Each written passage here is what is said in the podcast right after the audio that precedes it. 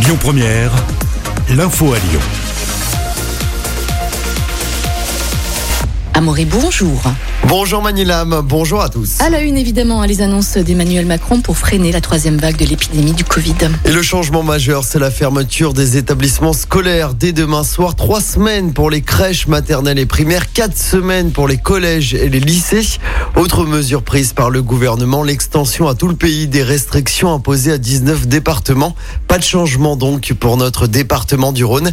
Les déplacements à plus de 10 km de son domicile sont interdits sauf motif En revanche, les Lyonnais qui souhaitent changer de région pour s'isoler pourront le faire durant ce week-end de Pâques. Et puis ce mois sous cloche doit permettre hein, d'accélérer la vaccination avec des dates et de nouvelles étapes. 16 avril, ouverture aux plus de 60 ans. 15 mai, ouverture aux plus de 50 ans. Mi-juin, ouverture à l'ensemble de la population française. Emmanuel Macron se fixe un objectif à la mi-mai avec réouverture des commerces, des lieux de culture et des terrasses. Et puis le Premier ministre Jean Castex va défendre aujourd'hui ces mesures et apporter des précisions. Il va s'adresser aux deux chambres du Parlement, à l'Assemblée nationale ce matin et au Sénat cet après-midi. Il y aura un débat suivi d'un vote. Dans l'actualité locale, le préfet du Rhône prend un arrêté interdisant la vente à emporter la consommation d'alcool dans les secteurs des quais du Rhône et de la Saône à Lyon. De nombreuses verbalisations ont eu lieu hier après-midi. La police est également intervenue pour disperser un rassemblement de grande ampleur. Dans l'actu locale également, ce drame à Brindassin, dans l'ouest lyonnais à Morée. Un garçon de 13 ans originaire de Francheville a perdu la vie dans un accident de la route. Ça s'est passé hier après-midi. Sa moto est entrée en collision avec un poids lourd. Une enquête est en cours. Cécile Bourgeon va-t-elle sortir de prison La Cour d'appel de Lyon examine aujourd'hui la demande de remise en liberté formulée par la mère de la petite Fiona, condamnée à 20 ans de réclusion en décembre dernier pour des coups mortels sur sa fille. Cécile Bourgeon s'était pourvue en cassation. On passe au sport en foot, service minimum pour l'équipe de France.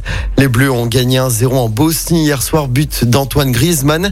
C'était le troisième match hein, de qualif à la prochaine Coupe du Monde, Coupe du Monde 2022 au Qatar. Et puis en basket, courte défaite de Lasvel en Coupe d'Europe. Les Villers-Banais se sont inclinés 87 à 85 après prolongation. C'était sur le parquet de Moscou. L'info du jour qui fait du bien. On va parler de cette belle initiative de Volvo à Morée. Oui, dès aujourd'hui, le constructeur suédois va offrir un congé parental de 6 mois à ses employés. 24 semaines de congé parental indemnisé à 80%. Une mesure qui vise à favoriser l'égalité homme-femme. 40 000 employés de Volvo sont concernés dans le monde. Cette politique ouverte aux employés qui ont un an d'ancienneté s'inspire de la législation suédoise où la politique de congé parental est parmi les plus généreuses en Europe.